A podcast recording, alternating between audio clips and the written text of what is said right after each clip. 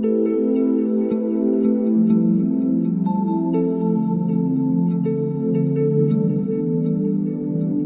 dia, boa tarde, boa noite. Meu nome é Guilherme Assunção, sou psicólogo, psicoterapeuta, trabalho em consultório particular e também é, trabalho no projeto Revolando Ser.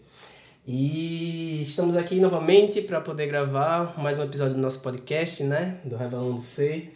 Eu estava muito, desde o começo estava muito afim de poder fazer esse episódio. A gente vem fazendo uma lógica de tentar ir apresentando algumas coisas introdutórias assim, mas eu estava muito afim de chegar nesse episódio que é para falar, né? A gente citou no, no episódio anterior que a gente ia falar hoje sobre as consequências, né, do, do abuso sexual. E quero muito, queria muito estar aqui nesse episódio porque como eu atendo semanalmente, muitas pessoas passaram por isso, né, no, no consultório e tal, nessa época através da, da, da, da ferramenta da terapia online e tal, é, muita vontade de poder compartilhar, trocar um pouco mais sobre essas consequências, a gente poder dar um pouco mais de, de, de, de corpo, de relatos, de coisas mais concretas disso que a gente vem falando já do abuso sexual, então Acho que hoje vai ser um episódio bem legal. Oi, gente. Eu sou Késia Cordeiro, sou psicóloga, sou psicoterapeuta, também trabalhando no Revelando Ser e tendo a oportunidade também de, na enquanto psicoterapeuta, tá atendendo pessoas adultas que foram abusadas na infância e na adolescência é, na grande maioria das vezes, essas pessoas não chegam à terapia né, com essa demanda específica, mas durante o processo o assunto vem à tona e sempre é um, é um momento de, de grandes tensões, conflitos, emoções, mas temos trabalhado com, com isso nesse tempo. Como o Guilherme falou, hoje a gente vai estar, tá, neste episódio, trabalhando um pouco sobre algumas consequências do abuso sexual na vida de pessoas adultas que foram abusadas na infância e na adolescência.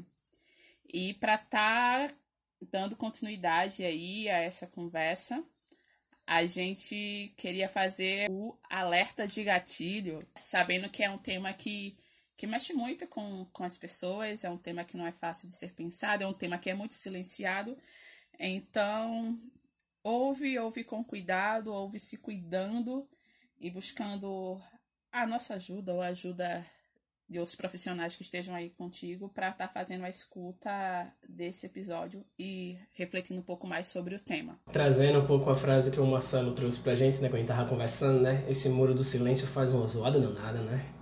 Então, realmente, Muitas vezes é importante a gente ter, ter um espaço de cuidado ao estar tá entrando em contato com essas coisas, para a gente realmente poder lidar com essa zoada de maneira um pouco menos sofrida ou podendo dar um direcionamento para isso, né? Como eu estava falando antes, a gente vai estar tá continuando o episódio anterior. No episódio anterior a gente falou, tentou conceituar um pouco mais sobre o que é abuso sexual. E aí, logo em seguida a gente falou sobre isso, falou dos agravantes e logo em seguida as consequências aparecem como uma coisa importante mas a gente quis deixar para esse momento, para um episódio específico para isso, porque tem muita coisa para a gente falar sobre isso. Inclusive, a gente está pensando em estar tá fazendo essa, essa, esse episódio aqui dividido em duas partes, é, para a gente poder ter um pouco mais de espaço para falar de maneira mais tranquila sobre isso, assim. E também não deixar, ter que fazer um episódio muito grande, né, Kézia? Para poder estar tá compartilhando tudo que a gente quer fazer, quer trocar com as pessoas, né? É, para a gente poder falar com menos pressa, mais calma e não deixar de falar o que precisa ser ser dito, né? E para que também fique mais talvez mais compreensível ou mais né, mais leve para vocês que estão nos ouvindo e que ainda não escutam e não falam muito sobre isso. Talvez para gente que vem já há alguns anos refletindo, estudando, lendo e debatendo sobre isso, as coisas fluem e passam de uma maneira mas talvez para você seja ter os primeiros momentos de refletir mais sobre esse assunto. Então, bora tentar falar com isso de maneira mais pausada ou mais cuidadosa possível. A divisão que a gente vai fazer é uma divisão tal como a gente fez no Muro do Silêncio. Tem um, acho que é o terceiro episódio da gente, a gente fala do Muro do Silêncio e a gente divide meio que didaticamente para poder é, ficar um pouco mais compreensível, mas essa divisão aqui também tal como aquela é uma divisão meramente didática. As coisas elas se misturam. Hoje a gente vai falar um pouco mais sobre aspectos mais individuais de como as pessoas se sentem ao passarem pela situação do abuso e também alguns aspectos mais familiares. E no segundo episódio a gente vai falar um pouco mais dos relacionamentos afetivos e uma dimensão mais social. Mas entendendo que essa separação é muito mais didática mesmo do que é, é porque uma coisa está muito distante da outra. Não, as coisas elas se misturam e é, coexistem e contribuem uma com as outras para esse muro do silêncio, enfim, para essa experiência. E aí, Kézia, pensando sobre pegando um pouco mais essa, esse, esse locus aí de, de, de olhar, né, que é os aspectos mais individuais e familiares, eu estava aqui pensando da gente conversar sobre o que é que mais chama atenção na gente quando a gente recebe uma pessoa que foi abusada sexualmente, sabe? E, enfim, é, é, quase como um alerta de gatilho, a gente tem que falar isso também toda vez, né? Volto a dizer o que a gente já falou em todos os episódios, pessoal. Cada pessoa diferente vai estar vivenciando abuso sexual de maneira diferente. Tenta falar de consequências agora, e tal como a gente falou no, no episódio passado, tudo isso depende de uma série de, de situações, de contextos. Então, quando a gente falar aqui de consequências, se você se encaixa, se você não se encaixa, se você reconhece e tal, então não é uma régua geral que todo mundo tem que se enquadrar nisso, mas é, é importante que a gente possa estar tá falando sobre algumas coisas, né?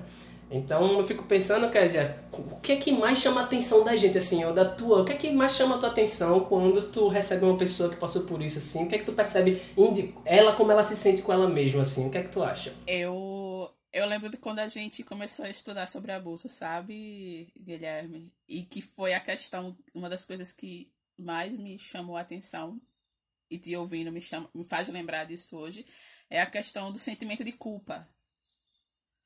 Né? De como, como é muito frequente esse sentimento de culpa nas pessoas que, que foram abusadas sexualmente, né? E de como, para mim, quando comecei a me aproximar do assunto, era, era, muito, era muito difícil entender como alguém sendo vítima de abuso poderia se sentir culpada, né?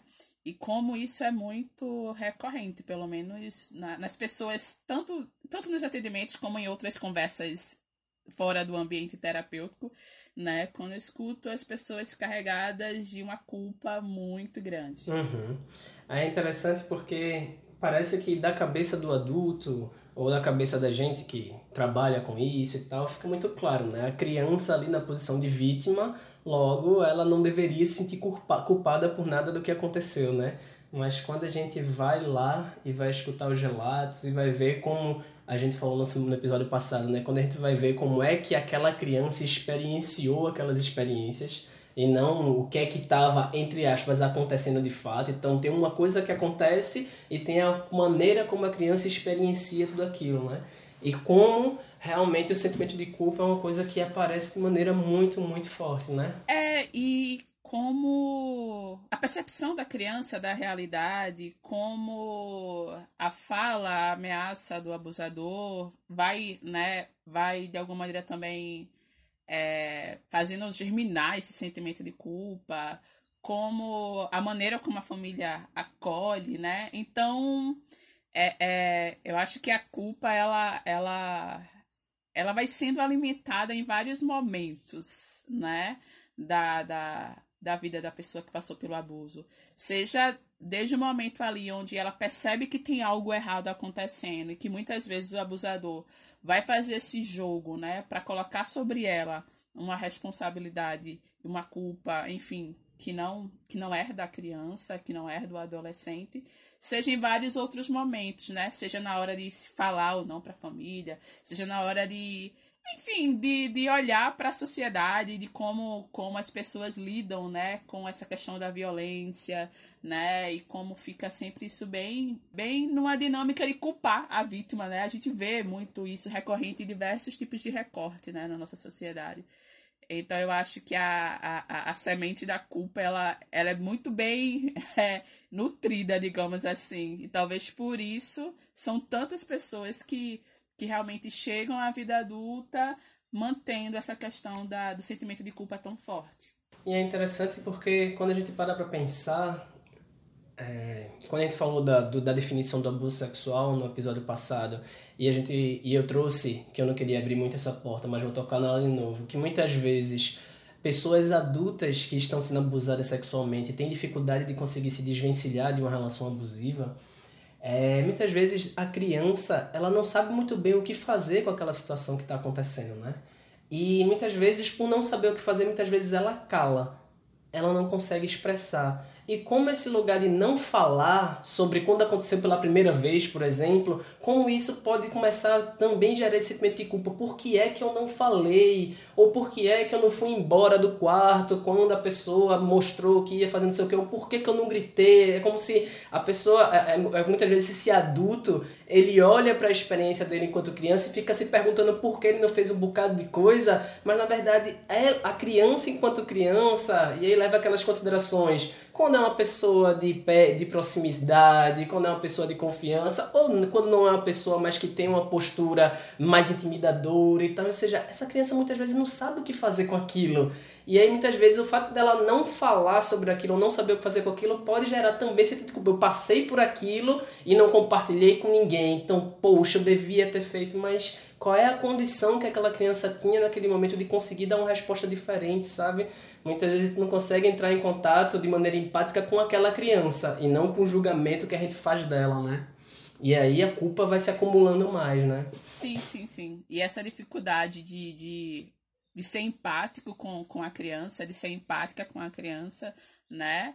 É, eu vejo como sendo um, um, um grande empecilho para isso ser ressignificado, né?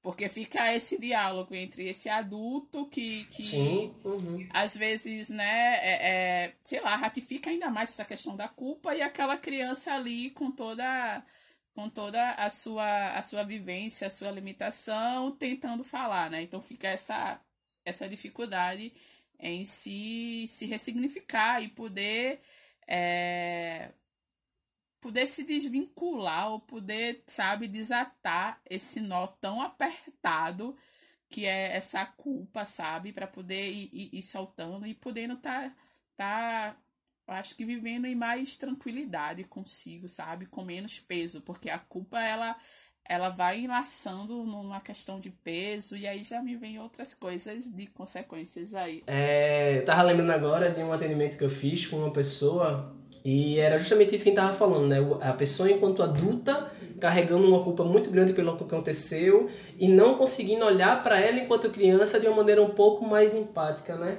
E ela dizendo, não, porque aquela criança tinha que ter feito isso, porque aquela criança tinha que ter feito aquilo, porque eu enquanto criança tinha feito aquilo outro. E aí eu fiz uma intervenção que foi difícil para ela, agora já tinha um tempo de, de, de relação já, que me dava uma segurança de fazer essa intervenção. Mas eu perguntei para ela como seria para ela estar tá jogando todas aquelas acusações que ela estava fazendo à criança dela, por exemplo, para a filha dela, que ela tinha e que tinha uma idade mais ou menos semelhante com a idade que ela tinha. falei, como é que você. Olhe para sua filha. E imagina ela passando por algo parecido com o que você passou. E imagina agora você julgando ela porque é que ela não fez isso. Ela, na hora ela parou assim e caiu e caiu nela e foi bem difícil para ela porque ela pôde tentar acolher um pouco mais isso. É como se é, é, ela no julgamento dela, na culpa que ela carrega a, ao, diante de tanto tempo assim, a partir desse tempo todinho, ela não conseguia olhar para ela de outra forma. Mas quando eu fiz isso, ela parou e falou: "Caramba, realmente, como eu posso cobrar da minha filha que ela tem uma postura X? Ela é só uma criança". E parece que vem o lugar. Ela é só uma criança, sabe? Então ela era só uma criança quando isso aconteceu. Então, é, enfim, a gente poderia falar desse sentimento de culpa realmente bastante mesmo, né? Mas é isso. Deixa eu falar agora, deixa eu puxar agora um outro mote que eu acho que é muito importante para essa questão do, do, na esfera mais individual, né? Eu acho que uma pessoa que foi abusada sexualmente, uma coisa que eu percebo muito quando eu recebo as pessoas, muitas delas elas têm uma dificuldade com, a, com o sentimento de confiança. É difícil confiar nas pessoas. E, e, e muitas vezes é difícil até confiar na própria, nela mesma. Porque, imagina, ele tá falando sentimento de culpa, do porquê eu não fiz isso, porque eu não fiz aquilo outro, é como se a pessoa também passasse a não confiar nessas pessoas próximas que puderam fazer alguma coisa com ela, mas também não confiar muito na capacidade dela de reagir, de fazer alguma coisa, de se autoproteger, se defender, ou de perceber quando algo tá, tá, tá, algo tá parecendo errado. Eu lembro uma vez que eu atendi uma pessoa que falaram para ela que ela não poderia ficar na presença de um determinado familiar. Só que ela tinha seis anos de idade, mais ou menos. E aí, ela, enquanto seis anos de idade, ela recebeu aquela informação que ela não podia ficar, mas depois ela esqueceu. E teve um dia que ela ficou na presença desse familiar. E aí, de fato, esse familiar tentou fazer uma coisa com ela. E quando ela saiu dali, ela ficou: Tá vendo que você não presta atenção? Tá vendo que você não. que as pessoas não podem confiar em você? Eles me falaram. Ela começou a se julgar porque ela, enquanto seis anos, não conseguiu se manter segura de um adulto e tal. Então, assim, é, acaba que esse sentimento de confiança, tanto nos outros, porque de uma certa forma o abuso sexual é, implica um pouco nisso. Muitas vezes uma criança não espera que um adulto vá fazer alguma coisa do tipo daquele com ela. Não faz muito sentido isso. Então, como assim? Eu confiei numa pessoa X e aquela pessoa fez isso comigo. Então, será que eu realmente é, posso confiar nos outros? E será que eu posso confiar também na minha capacidade de avaliar se o outro é confiável ou não? Então, é uma coisa que vai se retroalimentando, sabe? E isso se estende até a vida adulta. É, eu estou falando de confiança aqui, confiar em si mesmo. Eu estava lembrando de uma, de uma outra pessoa que eu atendi que ela não, ela não conseguia realmente ter certeza dela com ela mesma se o abuso sexual tinha acontecido. Só que isso era um evento muito forte para ela, mas ela não conseguia nem dizer assim, mas será que aconteceu mesmo? Porque era uma situação que para ela era tão difícil entender que aconteceu e aquela pessoa que era tão próxima que ela não conseguia nem confiar na capacidade dela de saber o que é que era real ou não. Ou seja, isso enquanto criança e ela chegou para mim enquanto adulta e ela também era uma adulta que tinha dificuldade de confiar nas avaliações dela e tal. Então, essa questão da confiança também é uma coisa difícil, sabe? Os dados nos mostram que a maioria dos casos de abuso é no contexto intrafamiliar, certo? Então, são ali nos os cuidadores mais próximos, os parentes mais próximos, aquele amigo confiável, né? Normalmente que, que comete o abuso. Então, olhar a questão dessa dificuldade de confiança, sabe? Imagina aquele sujeito ou aquela sujeita, aquela pessoa que seria o, o, mais confiável, seria o cuidador, seria a cuidadora que comete algo disso, né? O que a pessoa que socialmente é colocada nesse lugar de cuidador, Isso, de protetora. Essa né? pessoa que socialmente, né? Tipo, né? Se, ah, se, se na minha mãe, se o meu pai se o meu tio fez isso, como confiar em outro? Se a família é esse lugar de cuidado, se essas são as pessoas de maior, né, de maior confiança, se eu não devo, é, é, se eu não devo falar com estranho, sabe? Lembra como a gente escutava muito, né? Sim, não sim. fale com estranho e tal. Não foi o estranho, foi aquele ali de perto, foi o que eu mais confiava, foi o que todos dizem que deveriam cuidar de mim né? Então é um rompimento muito forte, uhum. né? Então é, é como confiar, né? Realmente em alguém se essas pessoas que teoricamente seriam as mais as mais dignas de confiança elas né cometeram essa violência elas romperam elas quebraram com isso então é, é eu acho que é muito compreensível diferente da questão da culpa que eu tinha uma dificuldade de compreender, mas quando eu escuto essa questão da dificuldade de confiança para mim é muito compreensível, sabe? E essa questão de, de da falta de confiança em si, né? Por, por mil coisas, né? Pela dificuldade de falar, por pensar que você se expôs aquilo, né? Então, tipo assim, eu não consigo cuidar de mim, porque eu me coloquei naquela situação.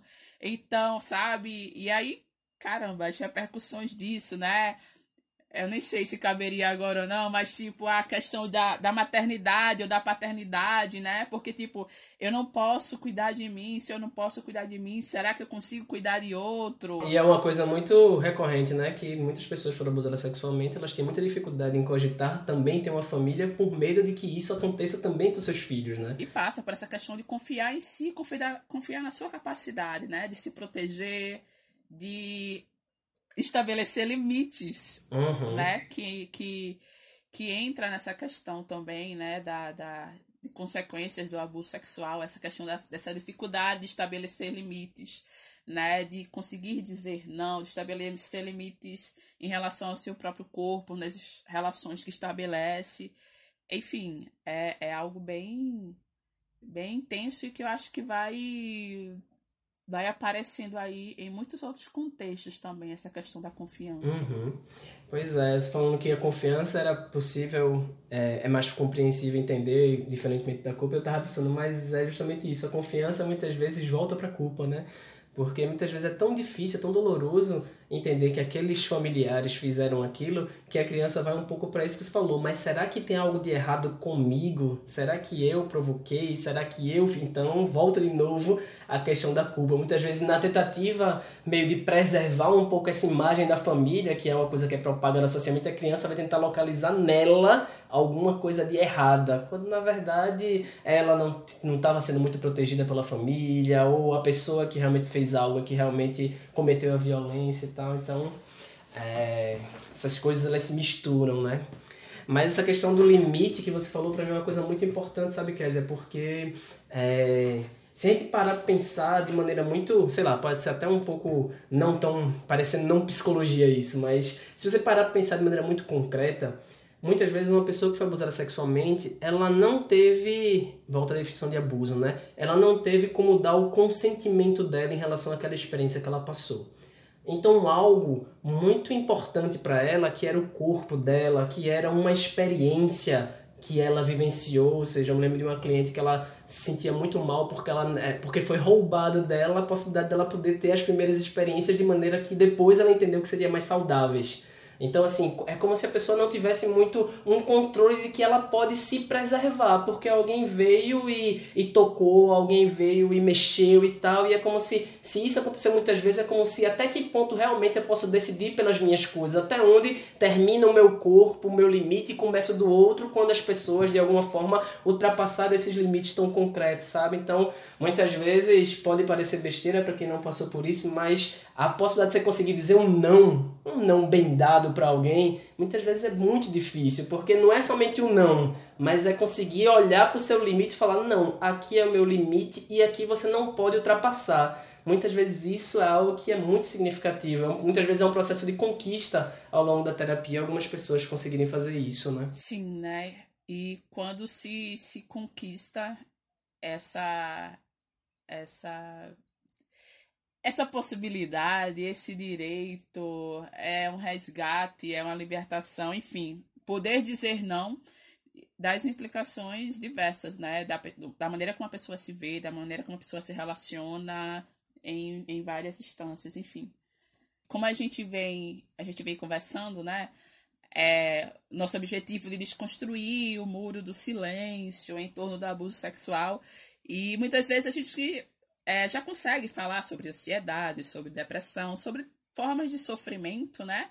Só que a gente consegue falar sobre isso, mas a gente muitas vezes não consegue falar sobre o, o que está por trás disso, né? E que muitas vezes é essa questão do abuso sexual, né? Então, enfim, essa, essa, essas formas que acaba que o organismo da gente e que a gente, enquanto também pessoa, vai né, conseguindo lidar com isso e que às vezes vem nessa esse panorama de, de adoecimentos como ansiedade e depressão, mas que tem essa esse fundo aí do abuso sexual muito forte. É, eu me lembro de um, de, um, de um texto que eu escrevi no blog lá e tal, que, que eu fazia um pouco analogia, né, quando eu conversei com uma profissional que atendia muita gente em plantão psicológico e tal, e essa profissional, ela falou que atendia muitas pessoas com ideações suicida, né, que é uma das consequências também. E quando eu falei que eu trabalhava com a questão do abuso sexual, ela falou para mim é, que muito das, muito das pessoas, das mulheres, ela trabalhava exatamente com mulheres, muitas das mulheres que ela atendia no, nesse plantão psicológico, ela falou, acho que era 70%, ou seja, de 10, 7 tinham passado por situações de abuso na infância. Eu falei, caramba, eu, fiquei, eu criei um pouco uma metáfora na minha cabeça, na minha cabeça dizendo assim, é parece que a gente consegue falar de uma febre que está acontecendo, ou seja, a gente consegue falar de suicídio, a gente consegue falar de ansiedade, e aí vamos falar, vamos criar agendas políticas, campanhas e tal, mas muitas vezes a gente não consegue falar sobre o que é que está causando a febre. A gente tá, tem uma febre ali, a pessoa está querendo se matar, o suicídio é uma coisa que acontece muito, mas muitas vezes a gente não consegue falar sobre aquilo que está na base, né?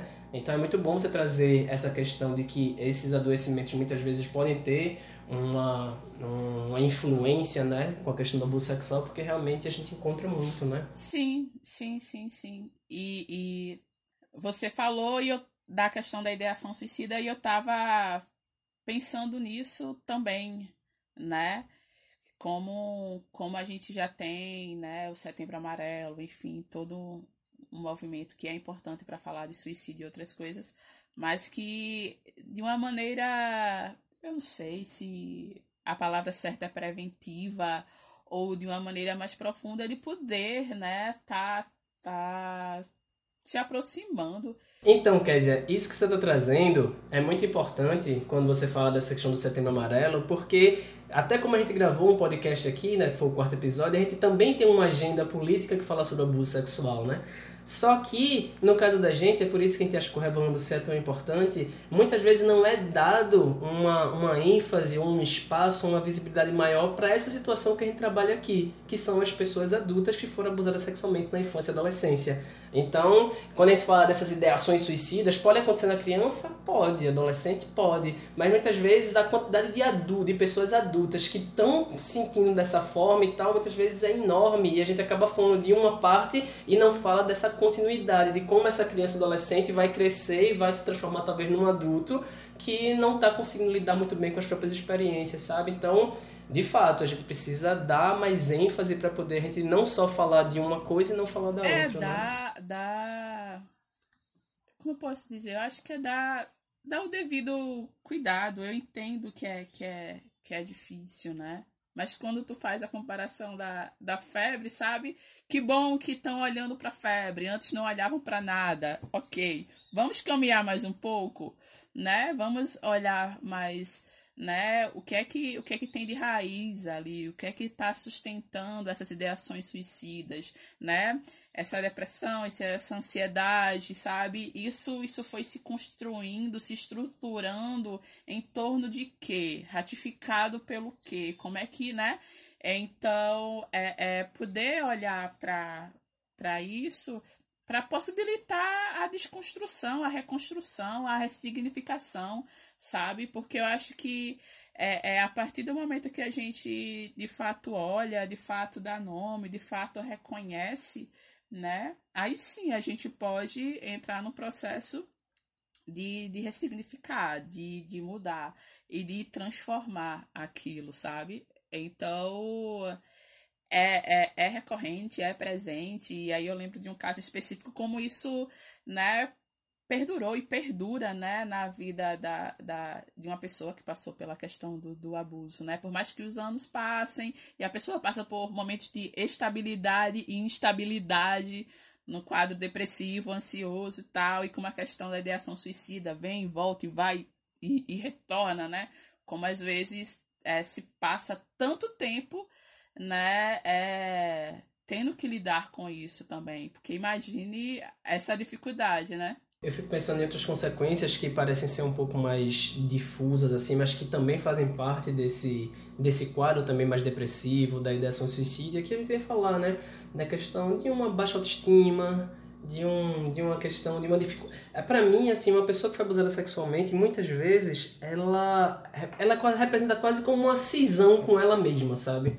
É como se em algum momento ela se achasse ou uma pessoa muito ruim, ou uma pessoa muito que, que, que não foi amada, uma pessoa que não foi protegida, ou que tinha algo de errado com ela e tal, ou uma pessoa muito suja quando ela tem ela se sente culpada por alguma coisa, seja porque ela teve prazer ou porque ela depois sentiu algum tipo de, de, de excitação com alguma situação que para ela ela se recrimine moralmente, ou seja, muitas vezes a pessoa cria uma própria briga interna com ela mesma é com ela mesma. Essa briga muitas vezes pode se, se localizar bem claro até no próprio corpo mesmo. De uma pessoa que, sei lá, imagina uma criança que era muito bonita, ou não, mas que as pessoas procuraram ela e abusaram sexualmente dela. E eu já atendi pessoas que tinham raiva dos próprios órgãos, que tinham raiva da, da, da, minha vagina, que eu tenho raiva do meu corpo, porque era por conta disso que as pessoas vieram atrás de mim e tal. Ou seja, imagina como é uma pessoa viver a vida dela ao invés de olhar para si mesma. Aquele relato que a gente viu na roda, né? De pessoas que tinham espelho em casa e não conseguiam se olhar no espelho.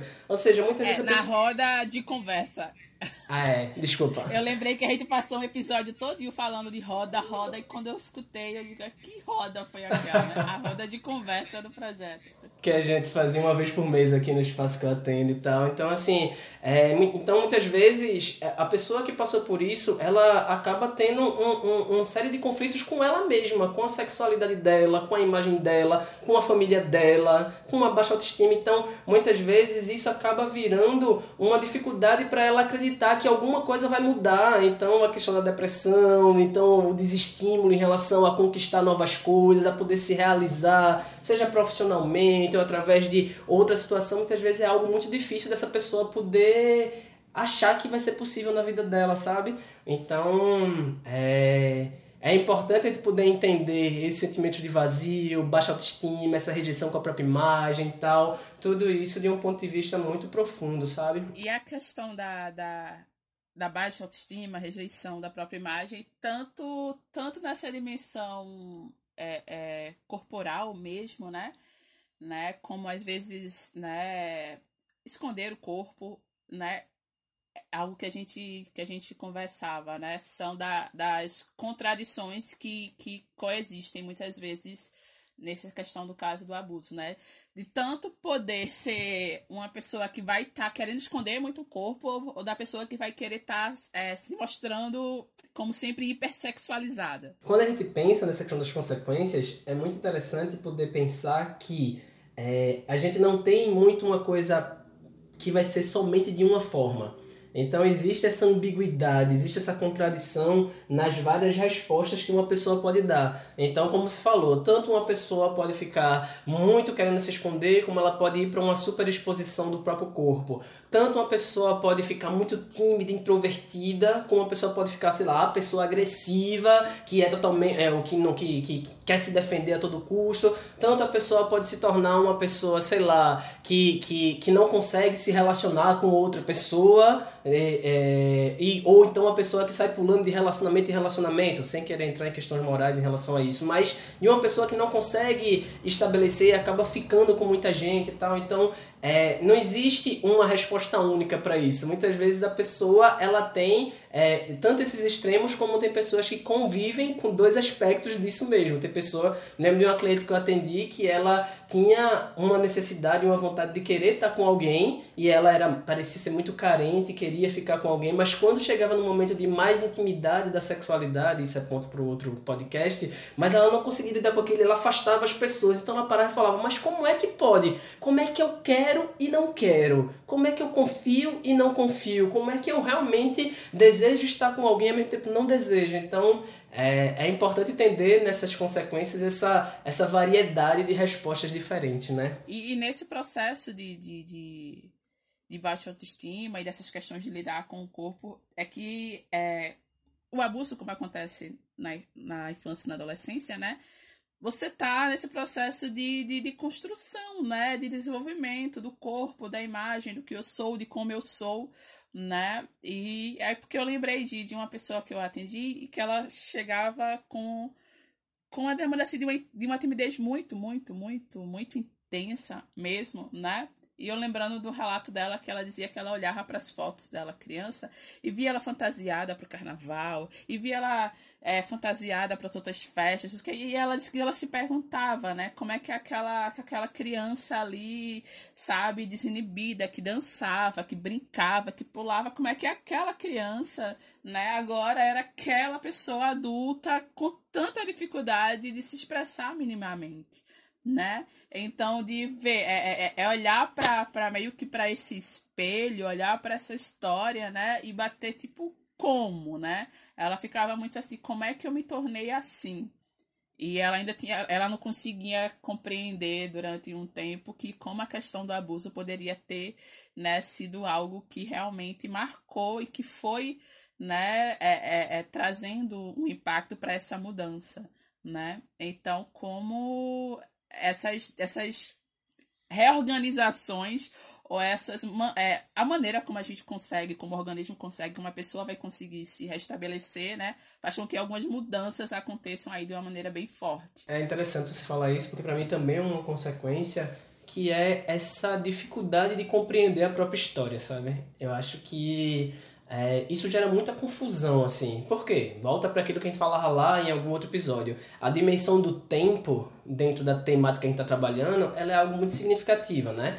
É, faz, é a gente está falando de um, de um adulto que aconteceu algo com ele quando ele tinha, quando ele era criança ou adolescente, né? Então, muitas vezes as estratégias que a pessoa teve que desenvolver ao longo do tempo para não entrar em contato com esse sofrimento e talvez não se desestruturar tanto, faz com que a pessoa se distancie um pouco de quais foram aqueles sentimentos que ela vivenciava lá. Então, muitas vezes, ela se torna uma pessoa adulta que tem uma série de comportamentos que tem, tem influência desse passado aí distante, mas que a pessoa nem consegue compreender como é que ela foi se perdendo, foi se mudando, foi se alterando, porque ela não consegue estar muito próxima daquelas situações mais traumáticas da infância.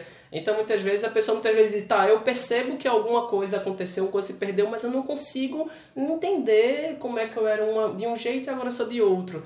Então, por isso que a, a, a, psicoterapia e você poder se debruçar sobre essa própria história e olhar para essas partes acaba sendo significativo para você pensar, eita, pô, então eu imaginava que eu sempre tinha sido desse jeito, então acho que eu sempre fui medrosa, ou acho que eu sempre fui tímida, ou acho que eu sempre fui uma pessoa, sei lá, muito sexualizada. E aí quando você começa a retomar, você fala assim, caramba, agora eu vejo que aquilo gerou um impacto tão profundo em mim que aquilo deve ter mudado algo em mim. E a pessoa vai, para mim é justamente um grande quebra-cabeça aí, que a gente vai vendo cada pecinha e tal, e mudando e, e, e encaixando de maneira melhor e tal.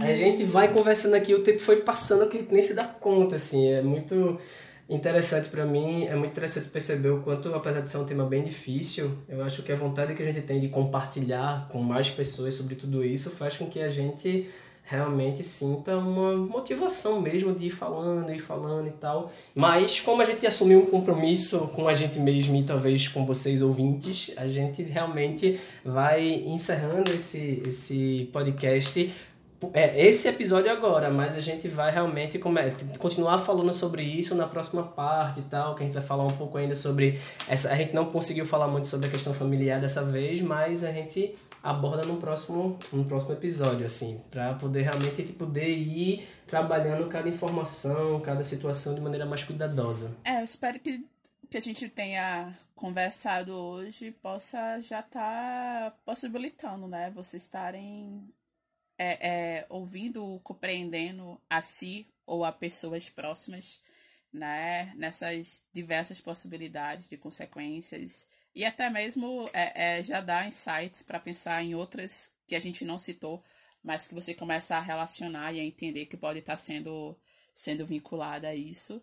E a gente se encontra no próximo para falar também de outros aspectos aí que são importantes também a gente está pensando. E, como sempre, pedindo para que vocês possam estar tá acompanhando a gente aqui no podcast, né? E, e, em demais redes sociais. Estamos no Instagram com arroba revelando underline C, no Facebook também com a página Revelando C. Temos o nosso site, que é o www.revelandoc.org né? E que vocês possam estar tá acompanhando a gente, tá interagindo com a gente. A gente tem recebido algumas mensagens pelo Instagram, das pessoas dando feedback, né? Fazendo sugestões de temas, de enfoques.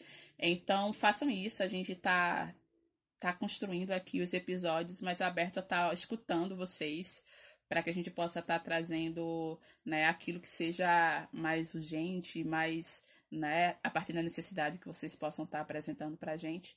Então, diz o que você está achando, diz como você tem ouvido, compreendido por alguma dessas redes aí que a gente vai estar tá te ouvindo e, e buscando atender dentro do que for possível, sempre nessa, nessa busca aí de estar tá desconstruindo o muro do silêncio. Queria agradecer de novo a companhia de quem está ouvindo a gente e reforçar, né? Se por acaso algo do que a gente trouxe de alguma forma mexer com você, mexer em coisas profundas, que você não fique sozinha ou sozinho, que você procure pessoas de confiança ou profissionais ou enfim, para que você é, não precise ficar nesse muro do silêncio isolado, né? E a gente se encontra no próximo episódio. Valeu, um abraço. Isso, gente. Obrigada mais uma vez. Continua aqui com a gente e até breve.